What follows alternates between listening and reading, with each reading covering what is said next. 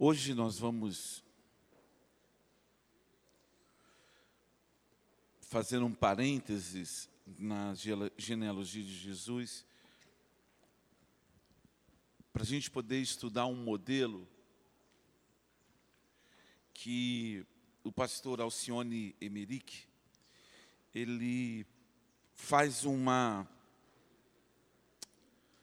uma aplicação disso muito forte no livro Família Doente, Filho Ferido. Quando você olha para José e percebe que José é filho, é fruto de uma família disfuncional. E se você olhar para a genealogia de Jesus, você vai encontrar muitas famílias disfuncionais. Então, o que que faz a gente pensar que essas pessoas, essas famílias, esses representantes dessas famílias estão postos na genealogia de Jesus? Qual é o ensinamento que a gente pode aprender disso? A resposta disso, para mim, está na própria Bíblia, quando nós olhamos para Tiago, no capítulo 5, no versículo de número 16. 16, desculpe. É, 17. Elias era, um, era humano como nós.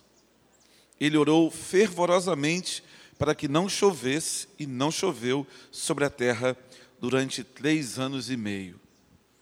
Então, quando você olha para a humanidade de Elias, que Elias orou, algumas traduções vão dizer que Elias era um homem segundo as mesmas paixões que nós, e aí você vê Elias tendo medo de Jezabel, você vê Elias entrando em depressão, você vê Elias fugindo.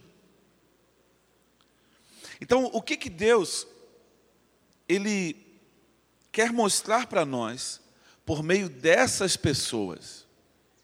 A primeira coisa que nós temos que entender é que o teu Deus é um Deus de família. A família é algo que está no projeto de Deus. A família é algo que foi idealizado em Deus. E toda disfuncionalidade, toda toda desconstrução da família traz uma consequência desastrosa. Então, quando nós olhamos para essas famílias, percebemos as suas disfuncionalidades, o que, que a gente tem que fazer? O que, que, o que, que esses testemunhos estão para nós? Estão como um megafone para gritar para nós, para que nós não, corra, não incorramos para que nós não cometamos os mesmos erros. Porque se cometermos os mesmos erros, vamos reproduzir os mesmos modelos. Mas ao mesmo tempo que nós podemos reproduzir os mesmos modelos, nós vamos descobrir que a dor é algo extremamente poderoso. Por quê? Porque eu posso transformar a minha dor no projeto da minha vida. Por que isso? Porque se eu falo da perspectiva de paternidade, mas eu falo porque eu estudo a respeito de paternidade e eu aprendo princípios espirituais a respeito de paternidade e eu os ensino, isso tem uma conotação. Mas sou, se eu sou alguém que viveu um conflito de paternidade, que viveu o abandono por causa da paternidade, que sofreu as consequências por causa da paternidade, e eu, me, eu sou confrontado a respeito da paternidade, e no confronto eu sou curado, quando eu ministro a respeito de paternidade, eu estou ministrando a partir de a partir da perspectiva de alguém que viveu toda a consequência da paternidade, mas foi curado. E aí isso produz um peso extremamente maior. Por quê? Porque nós vamos encontrar milhares de pessoas que continuam vivendo conflitos por causa da paternidade. E aí você vai entender por que Deus pega uma família de 70 pessoas, uma família disfuncional como a família de Jacó, leva para o Egito e tira de lá uma grande nação. 400 anos. Eu fiquei pensando que quando você vai fazer eh, diamante, você precisa submeter o diamante a alta pressão e alta temperatura. Você precisa submeter o carbono a alta pressão, a alta temperatura por muitos anos. E aí, depois de muitos anos, você consegue, naquela mina de diamante, tirar uma pedra que é, é o mesmo carbono que a gente escreve na folha de papel, mas é transformado em algo duro e algo extremamente valioso. Então, quando aquela família é levada para o Egito, mesmo com toda a resistência de Jacó, que ele não queria ir, ele não queria deixar levar o seu irmão, ele, o seu filho mais novo, Benjamim, ele resiste, mas mesmo assim, Deus transforma maldição em bênção. Então eu estou começando pelo final. Se você entender e aprender com a disfuncionalidade de sua família, Deus vai pegar a sua dor e vai transformar a sua dor em bênção. Ou você pode escolher ficar o resto da vida remoendo o seu passado. Eu aprendi que o passado só é passado quando ele fica para trás. Se o seu passado ele está sempre presente, é porque ele não é passado, ele está presente na sua vida e continua te fazendo sofrer hoje. Vamos começar a, a, a entender isso. Quando você olha é, para a palavra de Deus, Vamos aqui em Gênesis, no capítulo 28. Jacó está em Betel.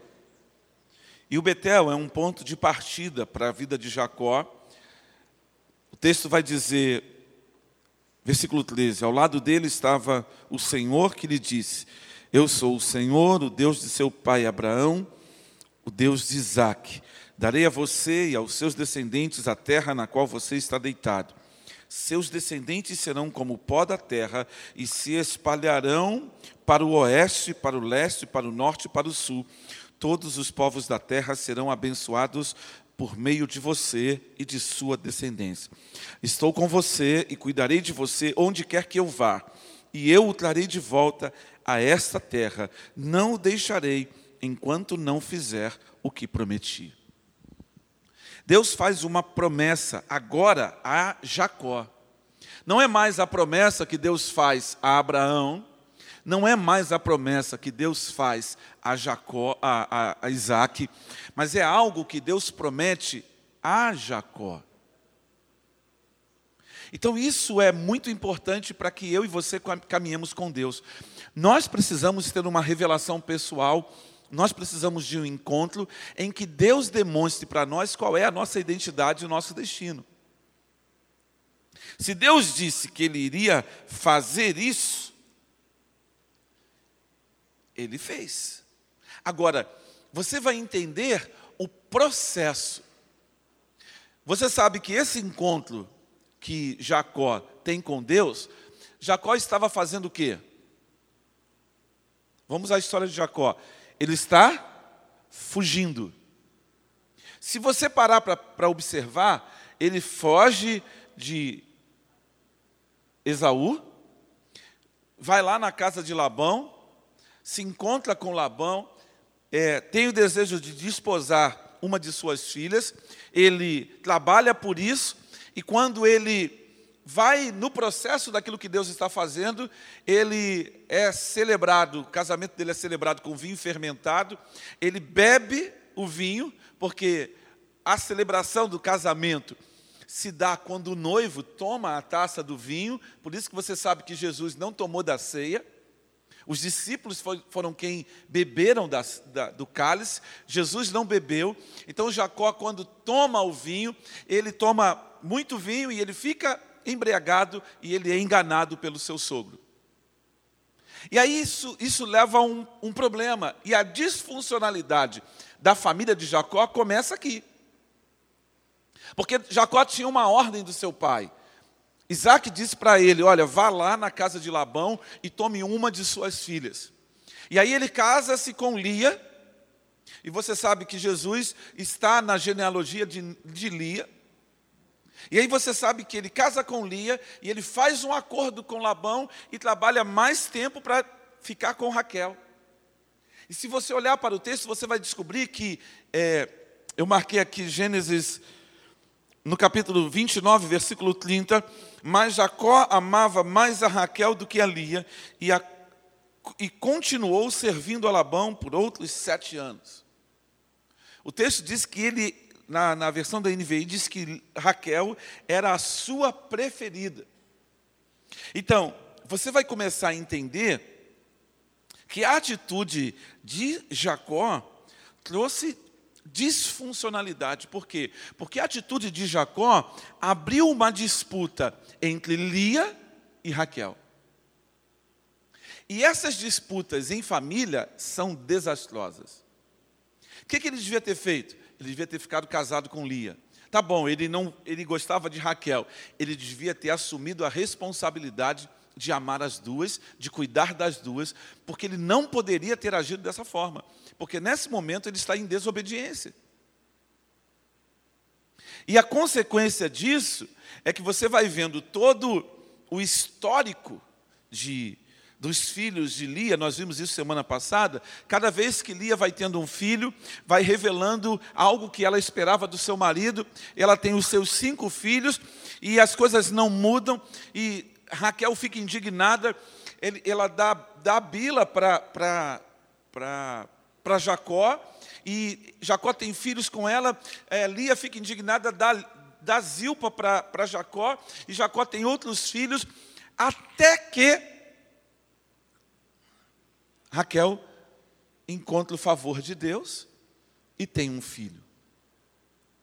Só que, quando ela tem esse filho, eu marquei aqui no meu esboço, Gênesis 37, versículo 3.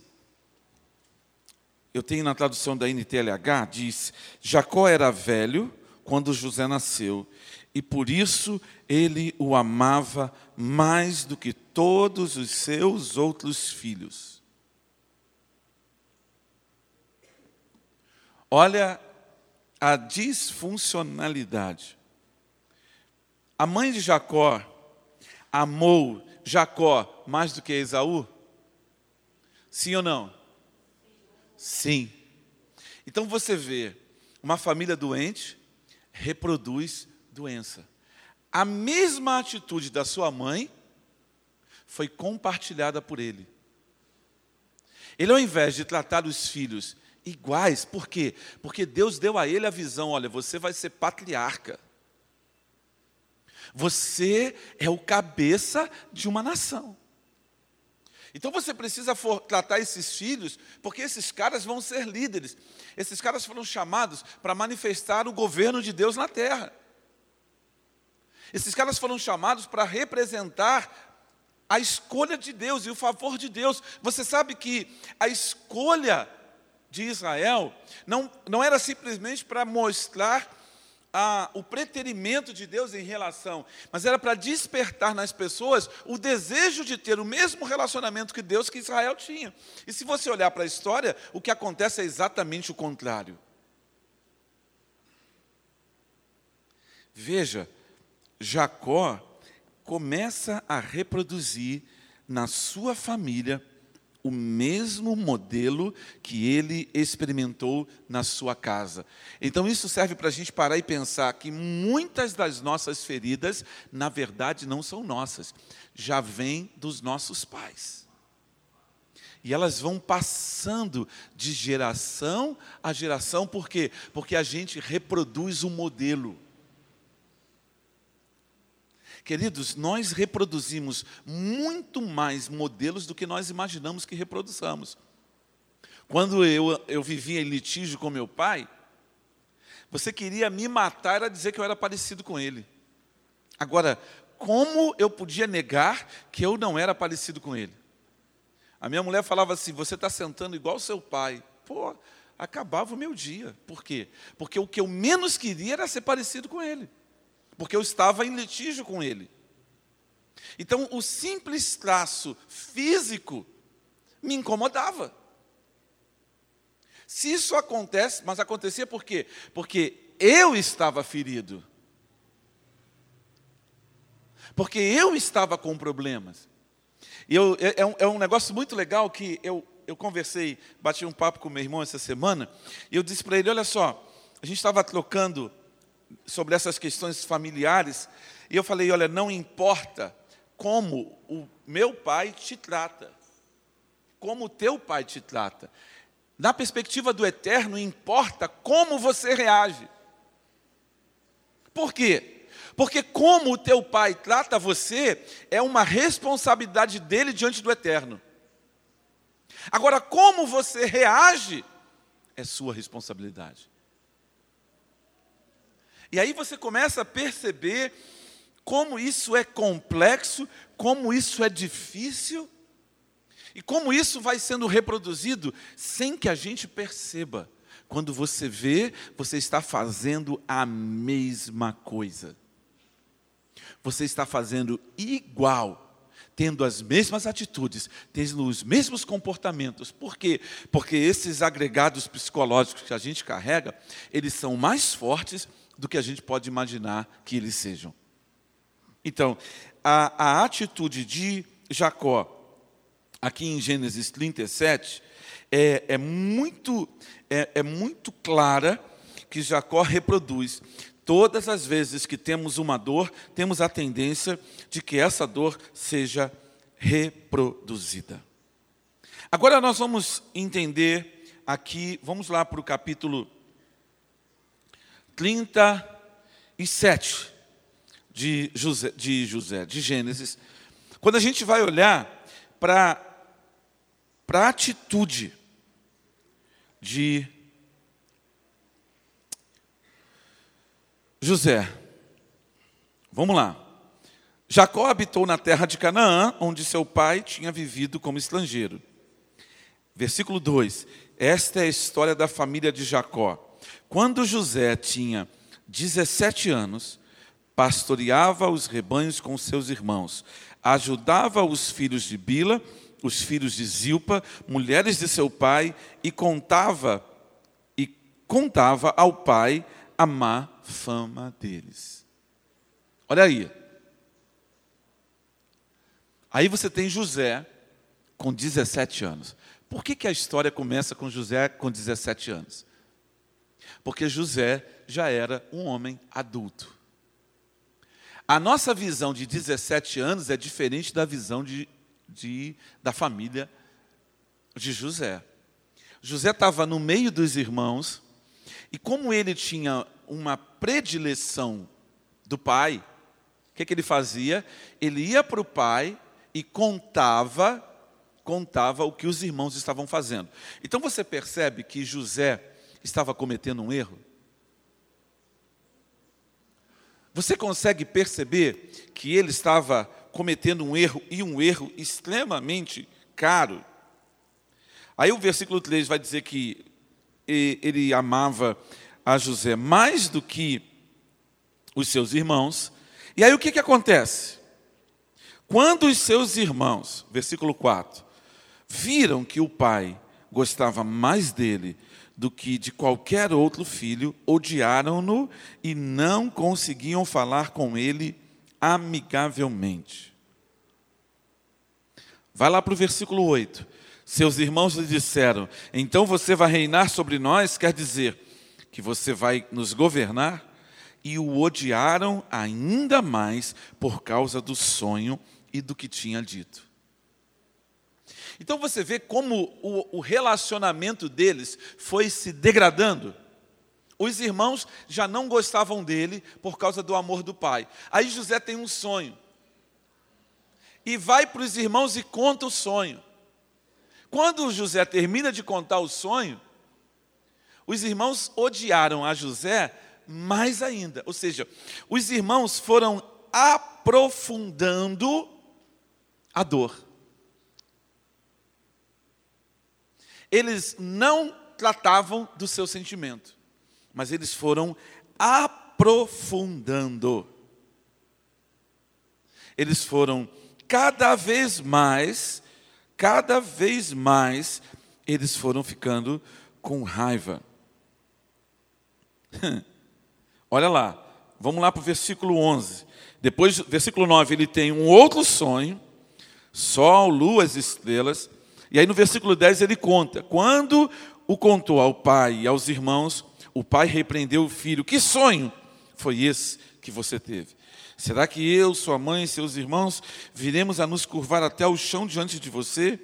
Assim seus irmãos tiveram ciúmes dele. O pai, no entanto, refletia naquilo. E aí você sabe o que vai acontecer. José vai um dia observar os irmãos. Os irmãos, é interessante porque quando você vê a narrativa do texto, os irmãos estão lá, José vai se aproximando e um deles vira, lá vem aquele sonhador. O fato de José ter sonhos despertava ira, ciúme e ódio nos irmãos. Então o que, que eles resolveram? Eles resolveram dar cabo da vida de José. Aí você sabe que Judá intervém e eles vendem, vendem José para o Egito. Vende José para uma, uma, uma caravana e José vai parar no Egito. Por quê? Porque sendo ele vendido como escravo, eles sabiam que eles nunca mais iriam vê-lo. Quando você vê os irmãos de José voltando e se encontrando com José, você percebe a dor que eles sentiam porque, porque eles venderam o irmão. Não quer dizer que eles venderam e ficaram felizes com o que eles fizeram.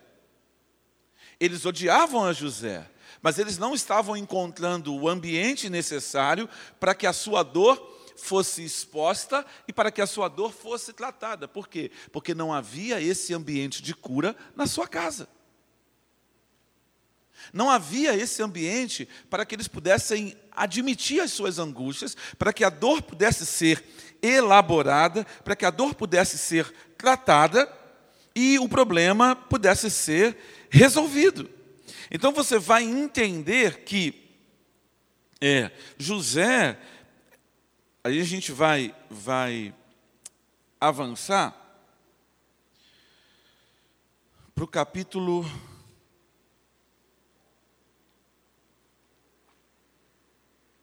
Espera aí, espera aí, espera aí. Agora me deu. Ok. Vamos lá.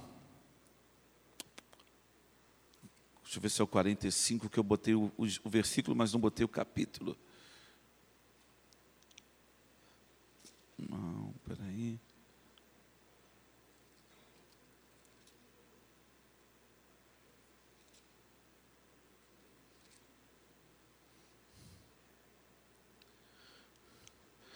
Quarenta e um, versículo quarenta e seis.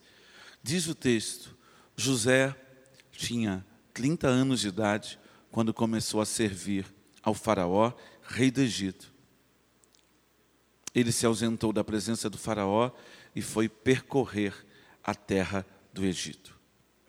Aqui nós temos José, 13 anos depois.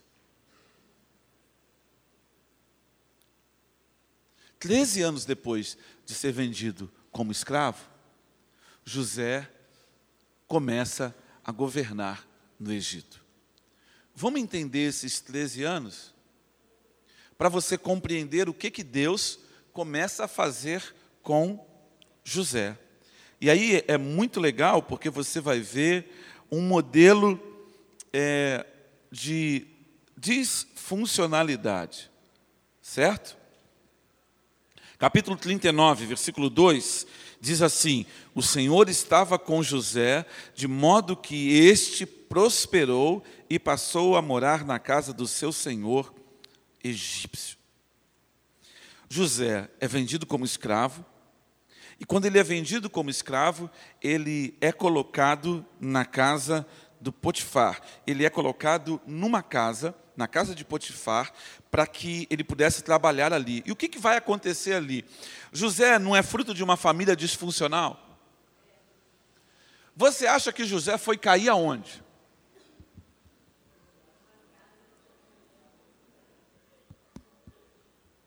Se ele era fruto de uma família disfuncional, quando José é vendido e é colocado na casa de Potifar, você sabe o que, que acontece. Potifar tinha uma esposa, e José era um cara bonito, e ela começou a assediar a José. José não age levianamente para o, com o seu senhor, mas ele estava num contexto de disfuncionalidade. Por quê? Porque, na verdade, a disfuncionalidade não apartava da sua porta.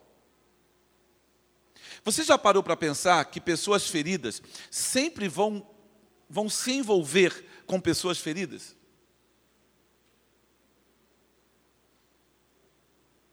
Já percebeu que pessoas que, que passam por essas coisas, elas sempre caem com uma pessoa exatamente na mesma situação? José é colocado por Deus numa família disfuncional. Então, a sua disfuncionalidade é confrontada novamente. Por quê? Porque ele não toca na mulher de Potifar, mas a mulher de Potifar arruma um projeto para ele ele não cede, ela fica com a roupa dele na mão e José agora desce para, o, para a prisão. O negócio começa a prosperar, a coisa começa a andar, o negócio começa a fluir, mas de repente José leva uma rasteira. Queridos, pessoas feridas sempre vão cair na sua dor. Elas vão ser sempre, por quê? Porque a dor, ela, ela produz essa, essa, essa essa atração. Então José desce para a casa, é, desce para o calabouço. Quando chega no calabouço, ele, mais uma vez, o que, que Deus faz com ele? Faz ele prosperar. Aí o José tem duas pessoas, né? O, o copeiro e o padeiro. O padeiro, ele fala que o padeiro vai se dar mal. E Três dias depois, o padeiro é morto. O copeiro não, ele diz: Ó, você vai voltar para servir na casa de Faraó. Lembre de mim. E aí José fica preso mais dois anos. É como se o copeiro tivesse se esquecido de José. Então ele, aos 17, vem, 20, 22, 23, quando ele chega na posição de, de, de Faraó, ele passou 13 anos. Então você vai ver que não é uma coisa assim rapidinha.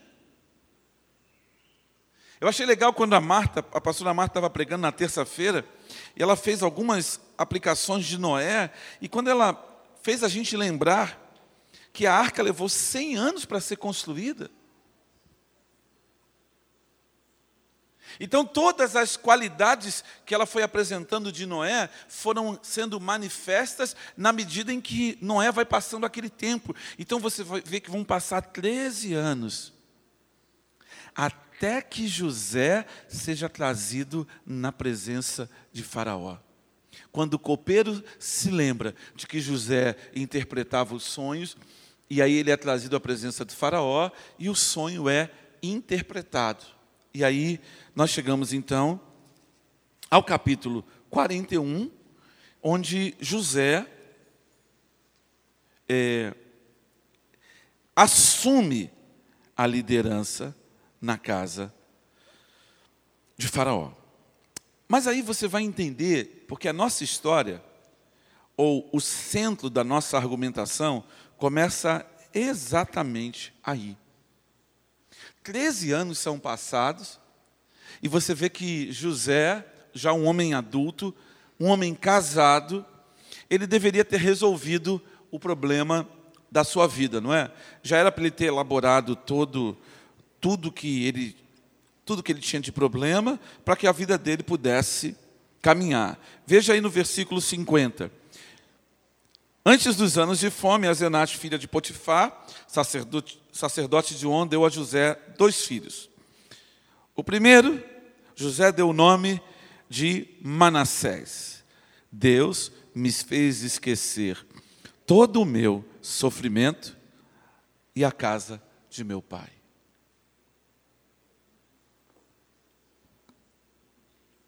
Nós não estamos falando de uma família doente e de um filho ferido? Qual foi a primeira atitude de José? Você acha que José continuava magoado? Sim ou não? Qual é o nome do filho?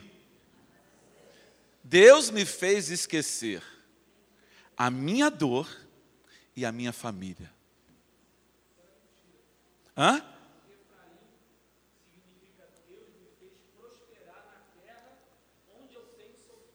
Então, Deixa eu chegar lá.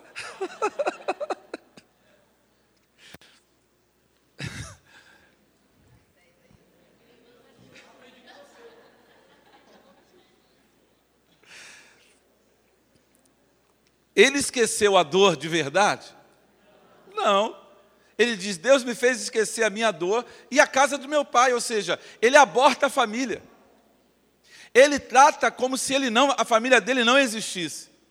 Eu não vim ao mundo por meio da minha família. A minha família não existe, a minha família não importa. Por quê? Porque ele tem um filho e ele projeta nesse filho dizendo: Deus me fez esquecer a minha dor e a casa do meu pai.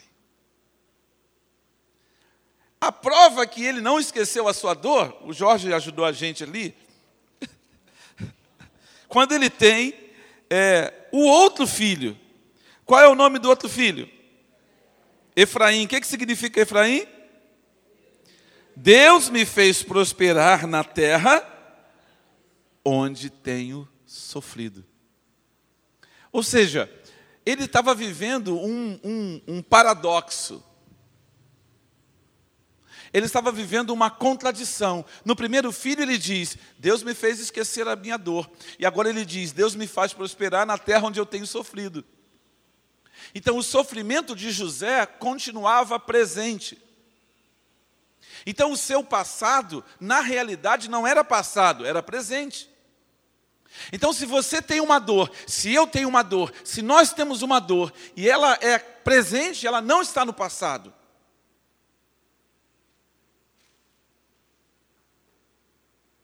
Você pode tentar elaborá-la, você pode tentar sublimá-la, colocar debaixo do tapete, você pode tentar esconder, mas não tem jeito, ela continua presente e ela vai continuar te ferindo.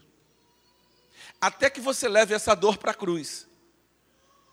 Porque é aí que a gente começa a entender que nós podemos ser espirituais, nós podemos ser cheios do Espírito Santo, mas a nossa alma pode continuar ferida.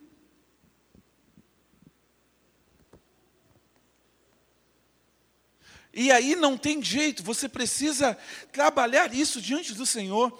E a gente vai começar a tentar entender como. Porque 30 anos depois, 30 anos depois,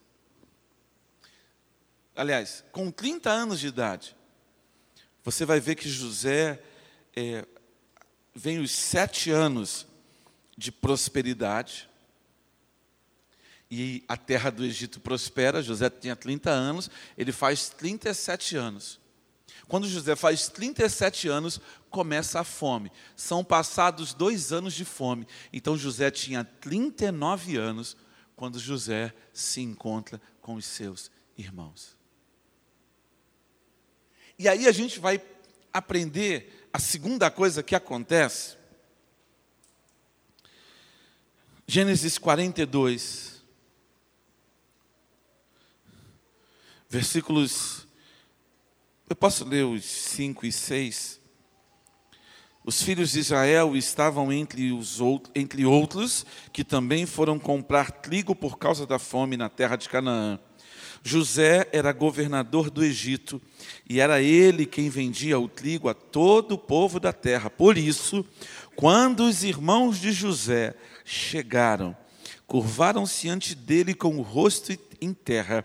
José reconheceu os seus irmãos logo que os viu, mas agiu como se não os conhecessem e lhes falou asperamente: De onde vocês vêm?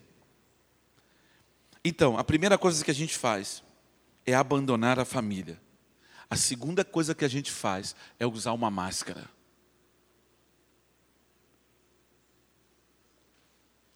E você pode usar a máscara da espiritualidade para esconder a sua dor. Você pode usar a máscara da religiosidade para esconder a sua dor. Porque o texto diz que José imediatamente reconheceu aos seus irmãos. Ou seja, a memória dos seus irmãos era algo muito mais presente nele do que ele admitia. Imediatamente ele ele reconheceu. E aí você descobre que uma alma machucada não se mostra. Se esconde usa máscaras. É interessante que o Alcione ele, ele traz, um, traz um paralelo com o Naamã, que me chamou muito a atenção. Por quê? Porque quando o profeta mandou que Naamã mergulhasse no rio sete vezes, Naamã era um general, certo? Mas ele era um general leproso. Então, quando Naamã tem que mergulhar sete vezes no rio, que, que Naamã precisa fazer? Ele precisa se despir. Entendeu? Quando ele se, se despe, ele expõe a sua lepra. Então, qual era o caminho para a cura que o profeta impôs sobre Naamã? Você precisa se expor. Qual é o caminho que a gente trilha com a dor? a gente oculta, a gente mascara, a gente foge. Quando o caminho é se expor. Por quê? Porque quando você expõe a sua dor diante da palavra, quando a sua dor é exposta diante de Deus, quando você expõe o seu sentimento, você resolve. Mas quando você prefere guardá-lo, o que, que você está fazendo? Você está vivendo a sua dor. Mas quem está vivendo a dor? Você.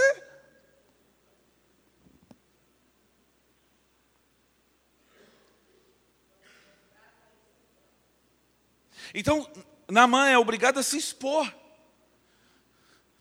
Queridos, as pessoas feridas não se expõem.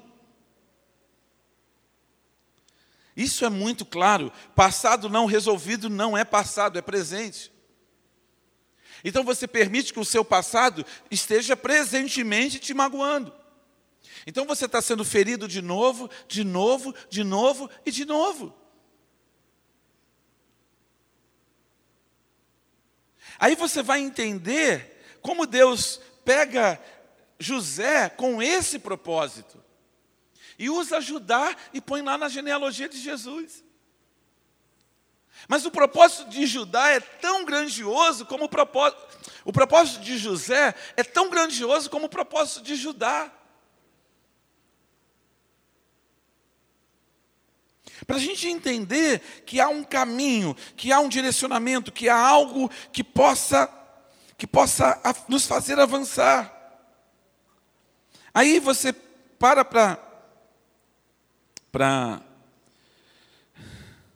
para analisar a situação, você vai ver que José estava profundamente ferido. Se você pegar no, nesse mesmo capítulo, no capítulo 42,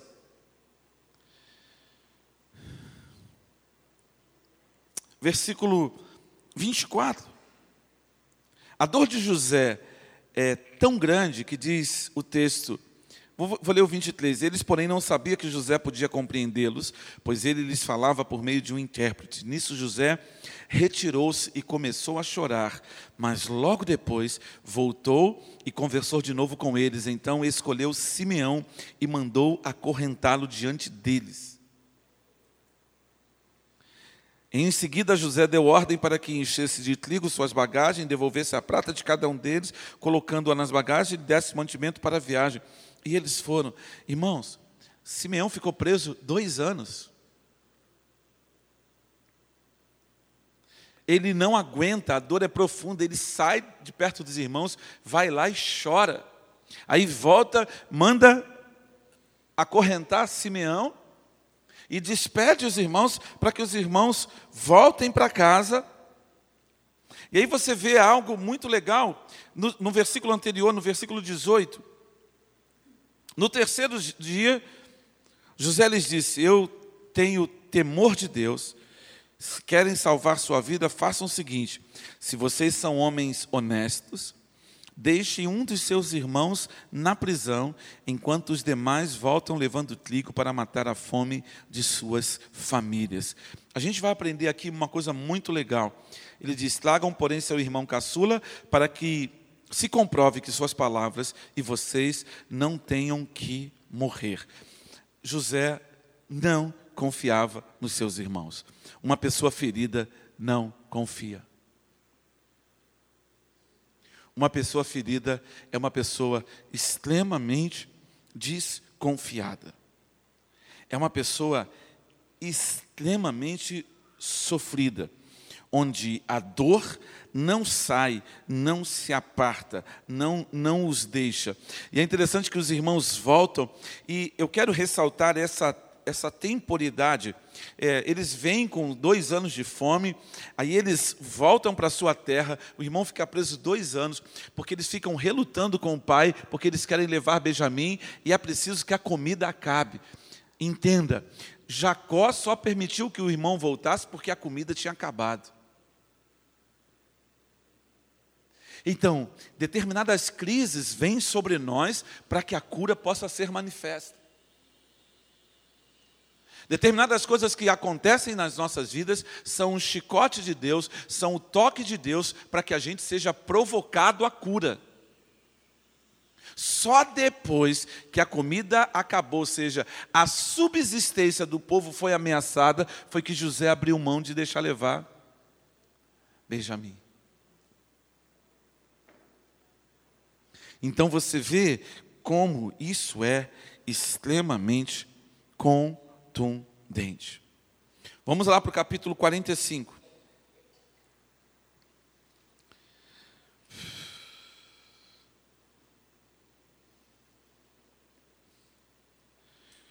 No capítulo 1, capítulo 45, versículo 1 até o versículo 4. A essa altura, José já não podia mais conter-se e diante de todos que ali estava, gritou: Façam sair todos. Assim, ninguém mais estava presente quando José se revelou aos seus irmãos. Qual é o passo da cura? Admitir que tem dor. José tira a máscara. Por quê? Porque ele não aguentava mais. Enquanto você resistir, a cura não virá sobre você. Enquanto você resistir, você não vai ser liberto. E nós estamos falando de famílias disfuncionais. Nós vivemos num ambiente disfuncional, o nosso tempo é disfuncional, o nosso tempo é um tempo de dor, de medo, de roubo, de miséria. O pecado se multiplica, a iniquidade se multiplica e as pessoas estão sendo estão sofrendo abusos em casa, em todos os lugares. Então nós estamos num ambiente tóxico e esse ambiente tóxico, ele só se resolve quando você chega no ponto em que você não aguenta mais. Só que aqui a gente não vê uma doença física. Algumas pessoas chegam ao ponto de somatizar, de o corpo doer. Você vê o salmista declarando no Salmo 32 o que? Enquanto calei o meu o meu? O meu pecado, os meus ossos definhavam. Ou seja, existem problemas de saúde que são decorrentes diretamente de feridas emocionais, de feridas na alma. Então nós temos que tratar disso com muita seriedade. Ele se pôs a chorar tão alto que os egípcios o ouviram e a notícia chegou ao palácio do Faraó. Então disse José aos seus irmãos: Eu sou José, meu pai ainda está vivo? Como é que os irmãos reagiram? Mas os seus irmãos ficaram pasmados diante dele, que não conseguiram responder-lhes. O que, que ele disse? Qual foi a, a, a atitude, a atitude de José? Cheguem mais perto, disse José a seus irmãos. Cheguem mais perto. Quando eles se aproximaram, disse-lhes: Eu sou José, seu irmão, aqueles, aquele que vocês venderam ao Egito. Cara, isso é muito contundente. Isso é extremamente é, poderoso. E aí você vê no versículo 14. Então ele se lançou chorando ao seu irmão Benjamim e o abraçou. Beijou e Benjamim também o abraçou chorando. Em seguida, beijou todos os seus irmãos e chorou com eles. E só depois seus irmãos conseguiram conversar com ele. O que, que aconteceu naquele lugar ali? Cura. O que, que a cura produz? O toque. O que que o toque produz? Ele teve que conversar com Benjamim, abraçar Benjamim, ele teve que abraçar e beijar a todos os seus irmãos. Eles se tocaram. Só depois disso é que eles conseguem conversar. Você imagina ali, os doze patriarcas da nação de Israel, reunidos juntos, experimentando o maior, a maior transformação de suas vidas, quando a nação de Israel, no seu nascedouro, é curada. A nação de Israel é curada. Queridos, quantas de nossas famílias estão vivendo isso hoje? Irmão que não se dá com o irmão, irmão que acha que o outro deu a volta nele, irmão que acha isso, que acha aquilo, que acha aquilo outro. Que não conseguem perceber o propósito de Deus. O propósito de Deus é que Deus é pai de multidões, Deus é Deus de família. Deus quer ver as famílias restauradas. José não é, não está na genealogia de Jesus, mas José foi o cabeça pelo qual Deus fez a nação explodir. E é interessante que, imediatamente, quando José expõe a sua dor, ele, ele resolve liberar o sentimento do seu coração, ele também libera os irmãos. Olha o que, que diz o versículo, o versículo 5. Agora, não se aflijam, nem se recriminem por terem me vendido para cá, pois para salvar a vida para salvar vidas, que Deus me enviou adiante de vocês. Já houve dois anos de fome na terra, e nos próximos cinco anos não haverá cultivo nem colheita, mas Deus me enviou à frente de vocês para lhes preservar um remanescente nesta terra, para salvar-lhes a vida com grande livramento. Deus transformou a minha dor no projeto de redenção da minha vida. É isso que José grita bem alto. A dor de José foi o mecanismo pelo qual Deus trouxe cura para toda a família. Você vai perceber que algumas coisas não se resolvem, porque alguns os irmãos lá na frente vão fazer coisas erradas, mas o que eu quero mostrar para você é que o problema aqui foi resolvido entre eles. Tanto que quando Israel saiu do Egito, levou o corpo de José. Ele fez o pedido: não deixem os meus ossos nessa terra. Quando vocês forem embora, levem o meu, os, o meu corpo. E a nação saiu do Egito e levou o corpo de José. Você consegue enxergar que a igreja é o corpo de Deus na terra para manifestar essa cura? Agora, como nós somos o corpo de Deus na terra para manifestar a cura se nós estamos feridos? Como nós somos o corpo de Deus na terra para manifestar essa cura se nós estamos ferindo, se nós estamos reproduzindo um ambiente tóxico, um ambiente onde não há espaço para cura?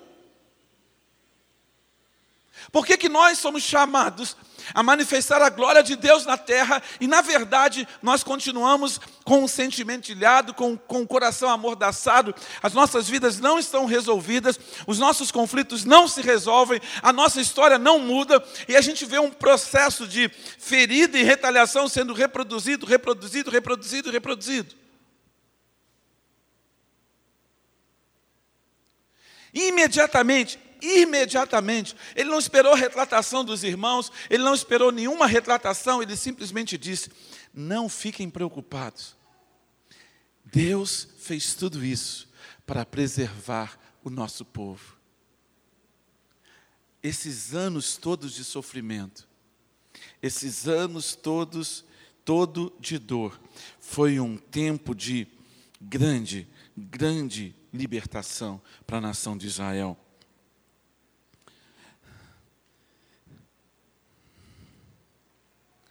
Rick Warren diz algo muito interessante: a maior, o maior e melhor uso de nossa dor é ajudar os outros. Assim ele afirma: não desperdice sua dor, deixe Deus te curar, reciclar e usá-lo para abençoar os outros. Use a dor como um modelo para a sua mensagem e testemunho no mundo. Quantos de nós temos histórias, quantos de nós podemos tocar a vida de tantas outras pessoas? A dor é um mecanismo extremamente poderoso para você irromper na vida. Sérgio Pimenta diz, claro, só quem sofreu pode avaliar quem sofreu, pode se identificar, pode ter o mesmo sentir. Falando a respeito do sofrimento de Cristo, e ele diz que ele morreu e até a morte, a própria morte venceu, sabendo é o que é padecer na mente e no corpo. Porque o sofrimento de Jesus foi um sofrimento na mente e no corpo na mente e no corpo. Deus meu, Deus meu, por que me desamparaste? Ali, Jesus sofre a maior e mais profunda dor. E na sua dor é que nós somos salvos. Na sua dor que nós somos libertos. A igreja deve ser a comunidade dos iluminados por Jesus. A igreja deve ser a comunidade dos salvos por Jesus. A igreja deve ser a comunidade daqueles que foram curados por Jesus. Mas você olha para uma família disfuncional e você vai perceber: é possível. É possível, mas você tem que tomar decisão. Esse é que é o difícil, tomar a decisão. Esse é o problema. Hoje eu consigo falar de muitas coisas que eu vivi com relação aos meus pais, com relação aos meus irmãos. Hoje eu vejo, depois de anos, o que, que Deus está fazendo na nossa família, nos, entre os irmãos, o que, que Deus está gerando de cura. E quando eu, eu olho isso, eu vejo como Deus é bondoso. Porque ele visita a maldade dos pais sobre os filhos até a terceira e a quarta geração daqueles que aborrecem, para que nós possamos olhar para os nossos primos, para os nossos tios, para os nossos parentes e perceber os padrões, os padrões de ferida relacional que existem na nossa família. As maldições são para isso Porque ele diz: Eu visito com bondade aqueles que me amam por mil gerações, mas eu visito com maldições até a terceira e a quarta. Para quê? Para que haja arrependimento, para que haja cura, para que haja mudança de atitude. Será que entender o papel de José, nós vamos aprender com José e vamos é, é, reeditar o seu comportamento, vamos continuar mascarando a nossa vida, dizendo que Deus me fez esquecer a dor, vamos continuar sublimando, vamos continuar tentando jogar para debaixo do tapete, ou vamos ter a coragem de abrir o nosso coração primeiro diante de Deus?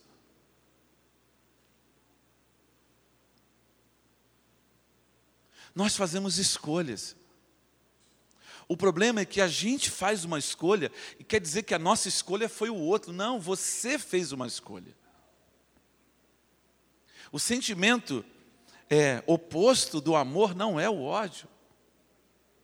É a indiferença. Quando você mata uma pessoa, você, ele não abortou a família, ele, quando você aborta, um casal pode abortar-se mutuamente. Você pode estar casado com a mesma mulher, você é marido da mesma mulher, mas você matou ela no seu coração. Você está ali só por pro forma. Mas no seu coração ela não existe. Deus não quer isso do seu casamento. Deus quer que vocês se reencontrem, reconecte-se. Provérbios nos ensina, nos desafia a sermos perpetuamente apaixonados pela mulher da, da, da juventude. Não é aquele amor idiota de, de adolescente, mas é alguém que decide amar e toma a decisão de decidir amar todos os dias. Não é o amor adolescente, mas é o amor de um homem maduro que sabe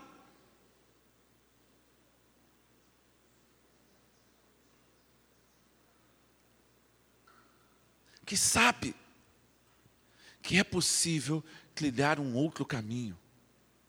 Mas não tome decisões e coloque as suas decisões como se elas fossem as decisões das outras pessoas. É muito importante você entender que José é uma família, a família de Jacó em José, ela encontra é, ela encontra é, cura, cura tremendamente. É tremendamente abençoador quando você vê a família de Jacó sendo reis, reestruturada. Reestruturada. Você vai ver que houveram consequências pelo que, pelo que Rubem fez, pelo que Simeão pelo que eles fizeram na sua raiva. E aí você vai entender, lá na frente, você vai ver consequências, mas você vai ver outras consequências por causa de outras decisões. Mas nesse ponto, a família encontra a redenção. E a partir de que a família de Jacó migra para o Egito, Deus começa a cumprir o propósito de construir uma nação. E Deus faz um grande povo brotar brotar dessa decisão. Então a nação de Israel, ela nasce de cura. O que, que você acredita que Deus pode fazer com a sua dor? O que você pode imaginar que Deus pode fazer, usar a sua dor para falar para quantas pessoas? Quantas pessoas vivem a mesma coisa que você viveu? Quantas pessoas tiveram o casamento dos seus pais destruídos? Quantas pessoas foram traídas? Quantas mulheres foram traídas? Quantas mulheres ainda serão traídas? Quantos homens serão abandonados? Quantas pessoas serão, serão abusadas? E aí você vai entender que Deus está levantando a igreja, salvando pessoas com essa mesma experiência, para que essas pessoas sejam um instrumento. Instrumento. Para que essas pessoas abram a porta e digam: Olha, eu vou te mostrar uma saída. Existe uma saída.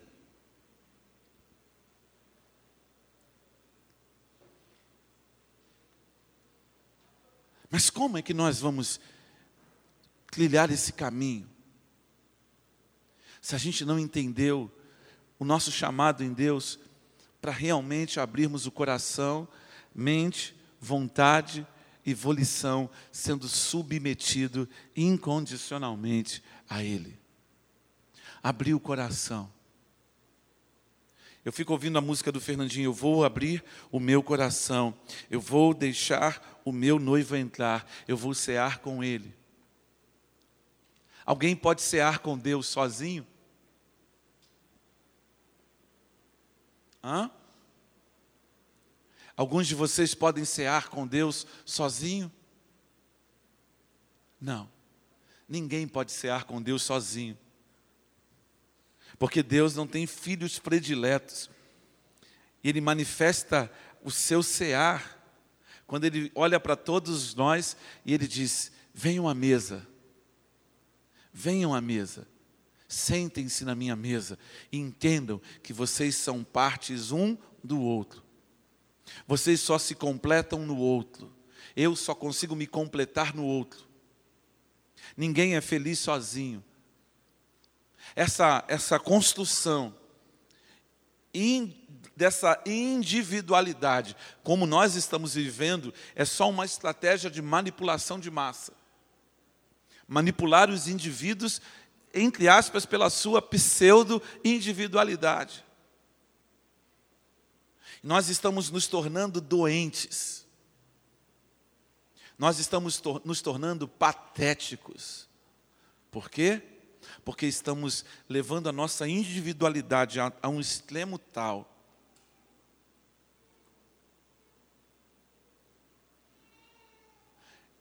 para dar vazão às nossas manias, que são frutos das nossas feridas.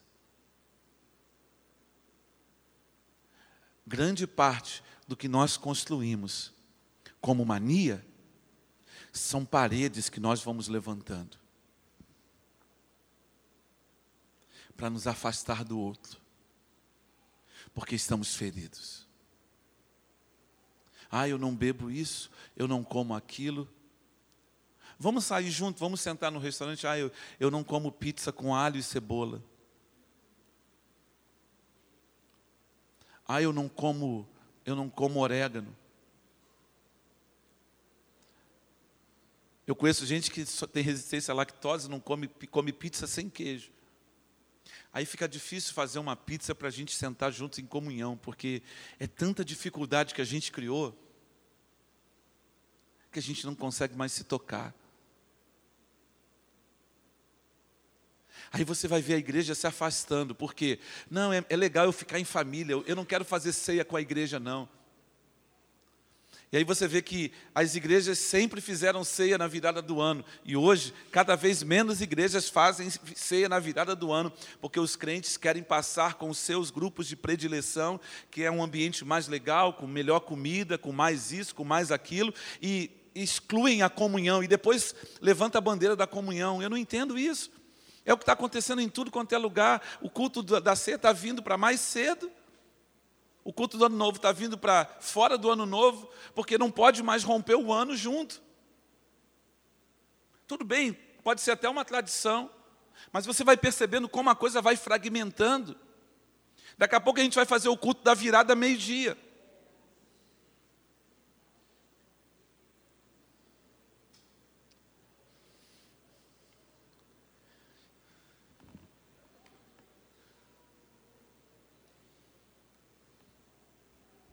É uma coisa que a gente tem que pensar.